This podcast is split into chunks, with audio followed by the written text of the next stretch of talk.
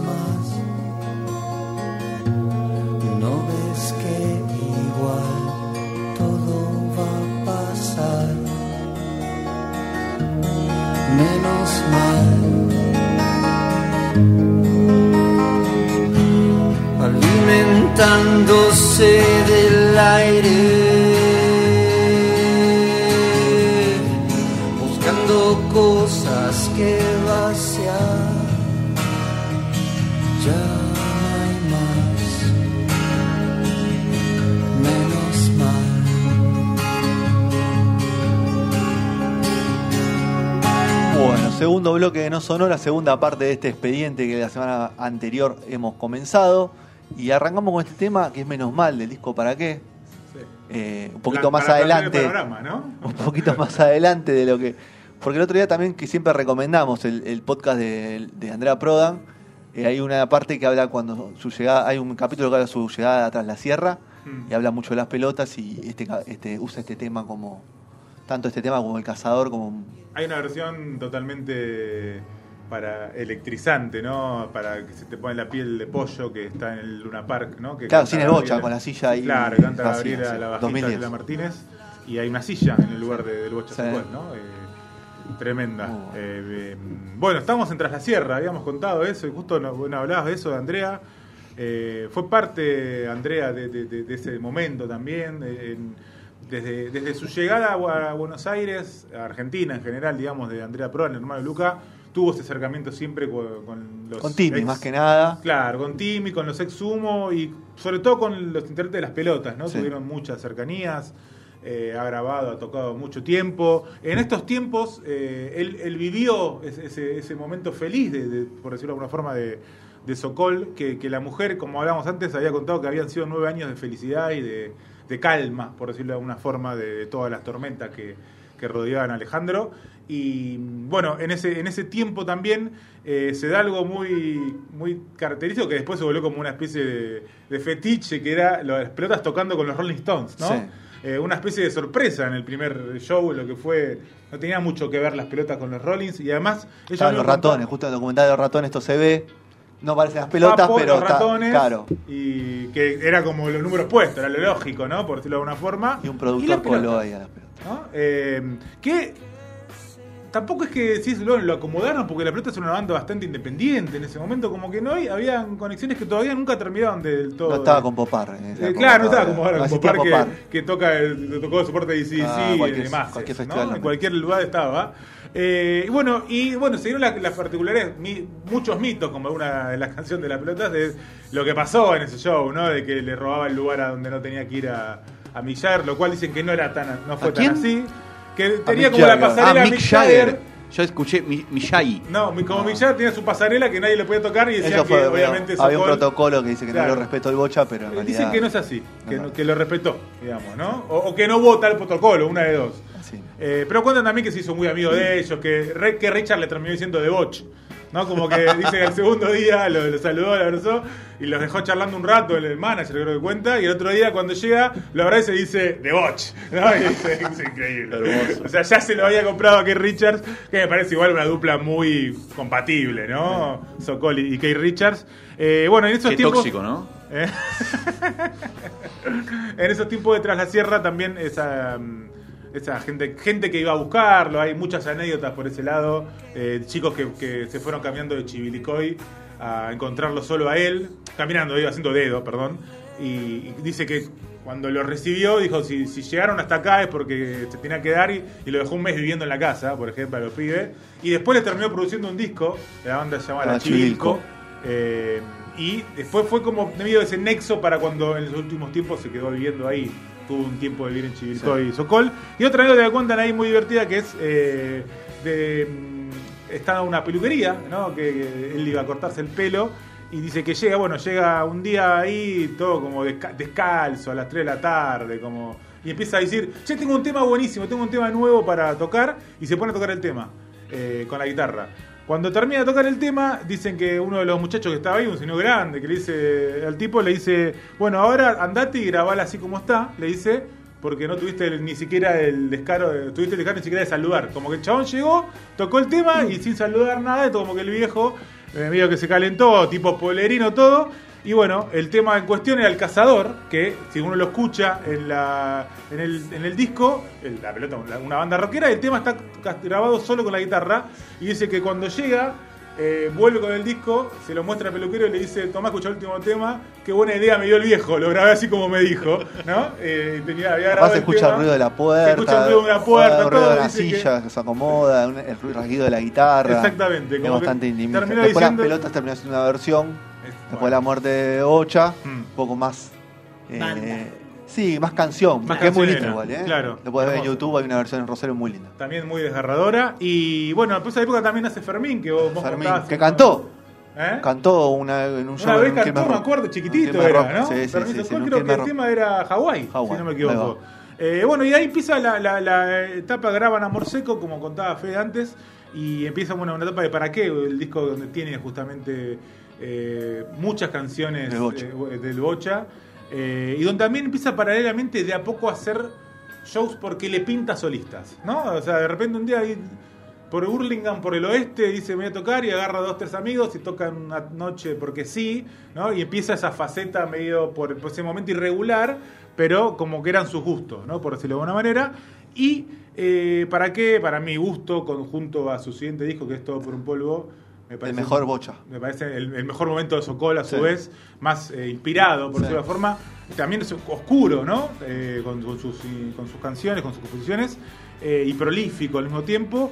Y también un momento donde cada vez más Funcho empezaba a mostrarse como cantante al mismo tiempo, igual, ¿no? a llenar los huecos. A llenar, sí, a llenar huecos donde empiezan los demonios de nuevo a aparecer de, de- de- de Alejandro Sokol, hasta el punto, tal vez, primer culmine de la banda que es Basta, eh, perdón, eh, Esperando el Milagro, eh, que es el momento más hitero de la banda. Aparte, supuesto. viene- lo que pasa es que Esperando el Milagro es el disco después de cuatro años. Claro. Esos cuatro años De oscuridad. eran revoltosos. Revoltosos, La eh, banda no, no, se hay acomodar. Hay un disco de selección, que selección también. que tiene dos, dos reversiones Sí, nuevas. ¿no? pero la banda estaba bastante alocada tratando de acomodarlo. Porque todavía lo pensaban como un frontman. Eh, lo era, sí, sí, sí, sí, sí lo Pensaban era. como que decía, bueno, si no está el Bocha. Es difícil. Yo creo que con Esperando el Milagro, eh, que también es una. A ver, estamos escuchando Mariada, que es temón, abejas, que hay, creo que el coletazo, el último coletazo artístico fuerte del Bocha es este. Después ya con. En, en- en Pasta llega con lo último, como un güey, alguna cosita así. Em, y, y a partir de esto, eh, la banda ya ve que con Esperando el Milagro, la pelota necesitaba otro tipo de exigencia, otro tipo de trabajo. Sí, y sí, el Bocha no estaba a la altura. ¿no? estaba a la altura. Sí, yo creo que el Bocha fue no, profesional. profesionalismo de, de- Sí, de- sentido de atención, Exacto. de demanda. Mm. Y, y el Bocha no, no podía. Bueno, pero también es lógico después de un hitero que la banda tenga que profesionalizarse No, en, el en un sentido de, de virar más a otro mercado que es más acá, exigente. De saber, de saber que tienen de tiempos, de, horarios, de días, de ensayos, de, Era un tipo que de no- cumplir. no lo sabe- no lo encontraba. Es, es el primer momento donde la banda asume que, que puede o, o que no le queda otra que, que seguir en esta, de esa manera con un bocha al frente, pero también a un costado, por decirlo de alguna forma. Eh, y hasta donde sacan lo que es para hasta hoy día me parece el máximo hit de las pelotas, que será. Será. eh, Que lo canta Dafuncho. Cantado por Afuncho, ¿no? Vez un corte con tanta exposición cantado por Germán Dafuncho y no por Alejandro Sokol, que sin embargo tiene temazos en ese disco también. Pero son otro, otro perfil. Pero- María no es un tema. María es- para mí es el mejor tema de él, de Sí, este disco. Día Feliz, por supuesto. Es, un, es una canción de cuatro minutos largos y para la, para la radio esa Sí, sí, sí, que no, no- no encajaba para nada. A su vez son momentos de, de shows en vivo muy buenos, ¿no? De, de una- Sí. unas performances para mí Obras, muy muchas buenas. obras de las pelotas, como cinco de, obras. de, las pelotas en esos tiempos, estamos hablando 2003, 2002, 2003. Sí, sí, sí. Hay un... Muchos creo que es- teatros, creo que es un cosquín de 2003 que es para mí uno de los momentos muy arriba de su gol. Hasta contento, ¿no? Hay una versión de Bombachita Rosa que está por eh, YouTube que es una felicidad absoluta.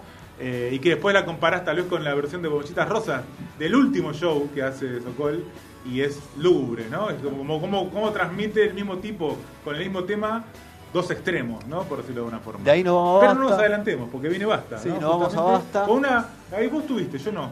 El de Ferro. Con un show eh, para todos. Auxiliar. Para todos. eh, Muy frío. Muy frío y muy, Agosto. eh, con una performance muy baja de Sí, de sí, estaba en otro. Muy, muy en otro. Era un disco, era un disco que a él no lo representaba mucho. Totalmente. Pero estaba en otro. Así Pero- todo el show estuvo bien. El lugar no estaba preparado para el show, pero bueno, no, Un no. show ya, apagado. ya entraba, ya ¿no? estaba en un momento. Un show pegado. Pero ahí viene con una especie de, de resurrección de, en cuanto a mínima, ese, ese coletazo chiquito de, de cosas lindas, que es eh, todos esos momentos de sumo, ¿no? Que en esa época. eh, de, de esas reunión, dos reunioncitas Sí. como muy puntuales, una en Mendoza y otra en el, en el Quilmes Rock. ¿Estuviste en el Quilmes Rock? Fede, Sí, ese sí. Contame un poquito, porque yo no estuve porque estaba ¿No haciendo al borde del tiempo, un programa de radio que estaba todos los jueves a las 22 y no quise No, faltar estuve al en el Quilmes Rock, sí, estuvo Y me perdí. No, buenísimo. No, eso buenísimo. Tocaban dividido, tocaba Catupecu, dividido las pelotas, cerraban los piojos, Exactamente. creo. Lindo lineup. No, no, cerraba dividido. Terrible. Cerraba dividido, me parece. Cerraba dividido, entonces no estaban los piojos, toque, perdón, los piojos iban el otro partida. Sube, las pelotas Catupecu Las pelotas. Catupecu dividido. Sí. Y antes otro más, pero no me acuerdo Puede ahora. Mm. Eh, y bueno, después del show de Divididos, tocó la pelota, normal. Después del show de Divididos, eh, en un momento empezó a subir gente. Subió Patinato con el Mameluco. Bueno, ahí está entero el show, ahí son Sí, tres son temas. Cuatro temas, ¿no? Sí, son tres temas donde el Bocha no toca nada, sino que canta abrazando y jodiendo a todos. Sí. Eh, y abrazado con Arnedo, que creo que es la persona que más lo representó a partir de ese momento. Sin dudas, sin dudas. Eh, bueno, eso siempre eh, algo como es un momento como clave porque es algo que siempre se amagaba, ¿no? Esas vueltas de sumo, Sí. una fallida en el 96 en Uruguay, ¿no? Eh, como que tenía esa mística, tiene esa mística. Hasta de- Superman estuvo ese día. claro, de, Trollio. de- de no tocar a sumo, ¿no? Por decirlo de una forma, pero a su vez quererlo hacer. Entonces, bueno, era como lo que todos esperaban, que eso hizo pensar una especie de, de homenaje en el 2007 mm, por los 20 años de la muerte de Luca, que nunca se dio, porque otra vez empezaron los, los problemas siempre históricos. Igual en esa qué guerra suerte fría. también que eso no pasó, Yo Totalmente. ¿no? estaba por decir, o sea, en la esa guerra fría dividido Luca. las pelotas de es siempre, que, ¿no? o sea, lo que, ¿qué es lo que vas a hacer? no, O sea, si- pero ellos mismos lo, lo Yo saben, entiendo ¿eh? que vos querés ver. Por eso los, lo hacen, ¿eh? los que están abajo quieren ver a las dos bandas, o sea, o a la banda de vuelta junta, o todos juntos, amiguitos, pero. Yo creo que es lindo que no vuelvan, es lindo No, eso. sí, sí, sí. Pero por algo no lo hacen. Por algo no Es lo hacen. respeto, Yo creo ¿no? que ellos lo, lo tienen No más que claro que todos los demás, que todos nosotros juntos, me parece. Eh, bueno, y llega obviamente la última parte, ¿no? Sí. Como que, la, que, que yo voy a. Hay un momento clave que es el accidente que tiene Alejandro Sokol Queda con, el auto, ¿no? Queda Que medio rengo, nunca se termina Y que queda para siempre eh, dolido de ese, de ese accidente. Está hablando físicamente, además de, de todo lo demás. Eh, pero le quiero dar un, mínimo momento divertido a la cuestión de, de esta parte más oscura, que es su relación con los autos, ¿no? De, de, de Sokol, un tipo que tenía como fetiche usar autos ajenos, ¿no? Como pedir prestado autos, ¿no? Como que si me prestas tu auto y se iba, pero te lo volvía y te lo chocaba, ¿no? Como que tenía esa cuestión, eh, un tipo que, de repente, no sé, Andrea Prodan cuenta que un día se llevó puesto una vaca con el auto de Andrea Prodan, otra vez Ludovica Skirru estaba haciendo la presentación y Andrea Prodan dice que llega y pregunta por dónde estaba el Sokol, que lo habían invitado, y la mina le dice, No, me pidió el auto para usarlo para no sé qué. Dice que estuvieron una hora todos temblando, lo trajo sano y salvo, así que tuvo un momento. Una de las últimas reacciones, si no la última que hace con No Te Va a Gustar, ¿eh? con la, la versión del Camino, Sí. que es un tema del camino más largo justamente. Eh, los chicos cuentan que vino, llegó, comió un asado, contó chistes, tuvo un divertido divertido, le pidió el auto al manager, dio un par de vueltas por Uruguay y se fue, ¿no? Como que siempre el chabón tenía como ese fetiche de los autos. Hay otra historia que cuenta que siempre que un vecino lo jodió una vez para decirle, eh, te le va el auto que te lo quiero usar. Chabón le dice, si me quiero usar, me lo tiene que comprar para agitarlo, para joderlo. Fue a buscar plata y se lo compró. Le dijo, no, pero te voy a hacer papeles, no sé qué. Hay confianza, ya está, dámelo. Se fue y volvió a la mirada todo chocado con el auto, pero dijo, asumió que era de él, que ya era de él, que no había problema. Y tenía un Renault 4, ¿no? Que era como el auto de él, que nadie se quería subir. Nadie se quería subir al Renault 4 del Bocha. Pero nos quedó un audio Sí. de la época de Basta, que lo tiene Sí, ahí Sergio. que- claro, que yo venía con esa época de basta que a su vez, porque son momentos donde empiezan a bardear mucho Sí, la el público. a- a- a- Se pone a un lado del otro, ¿no? claro. Se pone un de un lado del otro y bueno, un poco cuenta qué pasa. Escuchemos ese audio, ¿no? vamos. Estamos Pero yo soy muy, muy, vago, muy vago para laburar hasta de esto. Por eso Eh, se dedicó a Así que no rompan las bolas a Germán por, por, la, por, la, por la página ni nada, ¿eh? Hablen conmigo. El vago el yo. Él es mi amigo además, ¿eh? Es mi amigo, ¿eh? Nos llevamos, a veces nos peleamos, pero es mi amigo. ¿Dónde están las cámaras? Todas, las quiero todas. Él es mi amigo, se lo digo a todos los fans de la pelota. Así que ojo con lo que le dicen a Germán. ¿Verdad? eh? Tremendo, ¿no? Qué hermoso.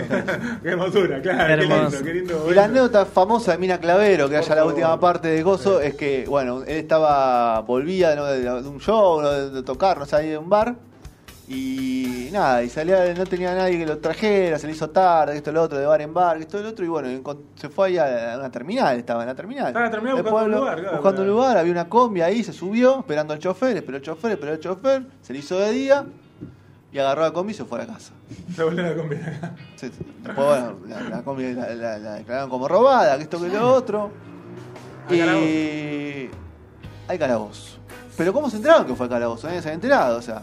Va un amigo a buscarlo a la casa, que esto que lo otro, está eh, Alejandro. La mujer dice, no, está acá enfrente. Acá enfrente era el- la comisaría del pueblo. Al lado, ahí. al lado, ¿no? Al lado. Al lado de la casa de Socol estaba la comisaría. Y pueblo. y lo va y está tomando mate ahí con los, con los muchachos, con el- comisario. Imagínense que la, la comisaría ahí. Y no, bueno, nada, me quedo unas horas acá. Lo que pasa es que me cansé de esperar al chofer y me lo traje. Pero yo dejé la llave puesta. eh, Dejé la llave puesta y eh, acá está acá la puerta el, el- la combi. Así que El momento culmine también relación con los ya, autos. sí, ¿no? ya era un momento de. Pero toma- comiendo parada con el sí, comisario, ¿no? Le, Claro. cantaba la- le tocaba la guitarra. Le tocaba tema. Pero ya ¿no? era varias, ya era una época bastante fuerte. Entra el último show de las pelotas. El show, el- que no el- fue ninguna. nada, no nunca se dijo fue el show- último show de las pelotas. Pero se sabía. Se sabía. Se sabía. Se el, sabía. Mismo, el mismo termina con una, una remera que dice simplemente gracias. Y se los ve a todos muy lúgubres, ¿no? Están Sí. como todos de medio de negro, salvo él. Eh, y muy triste. Yo, los shows más tristes que vi en mi vida. Sí. Vos, lo, vos lo tenés como mejor No, recuerdo. fue estuvo lindo el show. A mí me gustó el show. Sí. Me pareció que estuvo bien. La parte final de tocando temas sumo con Petinato, jodiendo. Estaba medio, para mí estaba medio descolocado. Era cuando viste, Sí, cuando sí. está todo mal con un, en un grupo de amigos, está todo Son mal con todo. cinco contra uno, ¿viste? Y Claro. vos estás solo Claro. y viste que querés hacer cómplice a alguien y No, no, ni, no hay forma. Ni el que mejor te llevas, viste Claro. la bola. Y en él Sí, estaba sí. así. Pero bueno, así que esa parte es triste. No sé si el audio que tenemos. Tenemos un audio más, sí, contanos, eh, mándanos. Dígamelo. Tenemos dos en realidad, pero vamos con el Vamos con el segundo. ¿Qué pensás que sería de, de vos hoy si Lucas estuviera vivo? Yo me había separado de Sumo por motus propio y sabía que Sumo iba a crecer y si Lucas estuviera vivo, no, sería... Si Lucas estuviera vivo, lo- por empezar, este, hubiese sido la banda, o sea, no, o sea, la banda que rompió la cabeza por, por el hecho de que por ahí tocábamos los cuatro con Stephanie, Luca, eh, Germán y yo y la gente se quedaba perpleja porque mientras acá era la banda del guitarrista, del, del baterista, del mira cómo toco, acá éramos dos, cuatro boludos que hacíamos tres pum pam pim pim, pero lo hacíamos en equipo. ¿Y qué pensás que va a ser de las pelotas sin vos? Eh, no pienso nada, yo tengo mi con nada más. Donde sea tocar, aunque no haya gente, yo tengo que hacer un show mejor que el otro. Bueno, su momento último, ¿no? Eh, solista, A mí no, para mí no estaba bien ya. enojado Como hablaba, pelotas, hablaba raro. Y a su vez, eh, contando eso de Sumo como ese espíritu que también tenía las pelotas de equipo, ¿no? Ese, eh, como añorar esos tiempos de, de grupo, por decirlo de alguna manera.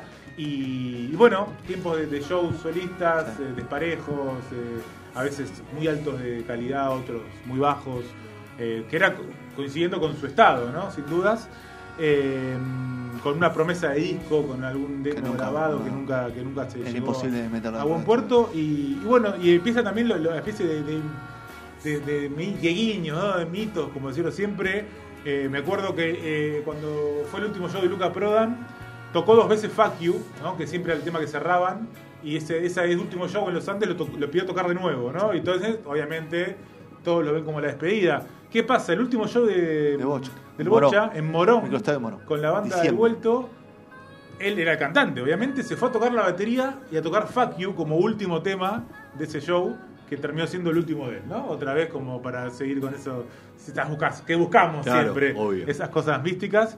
Eh, pero bueno, ¿no? Llegó el momento, llegó por supuesto ese día fatal, Sí. ese verano, ese enero. Clavero. Mira Clavero, el 13 de pe- enero. en la estación de, de Bondi, ¿no? Yendo a ver a su sobrina, Sí. que estaba Sí. mal. Sí, había tenido un accidente. Mm. La sobrina vivía en San Luis y estaba internada en Córdoba, justo en el hospital que él la clínica que él termina muriendo. Eh, había tenido un accidente de auto, creo, con el novio, que esto que lo otro. Y bueno, eh, en el viaje ese, termina justo la el único teléfono que tenía encima del número de teléfono era el de la sobrina, que fue la, persona que le avisaron, que lo trataron de reanimar y había, había muerto.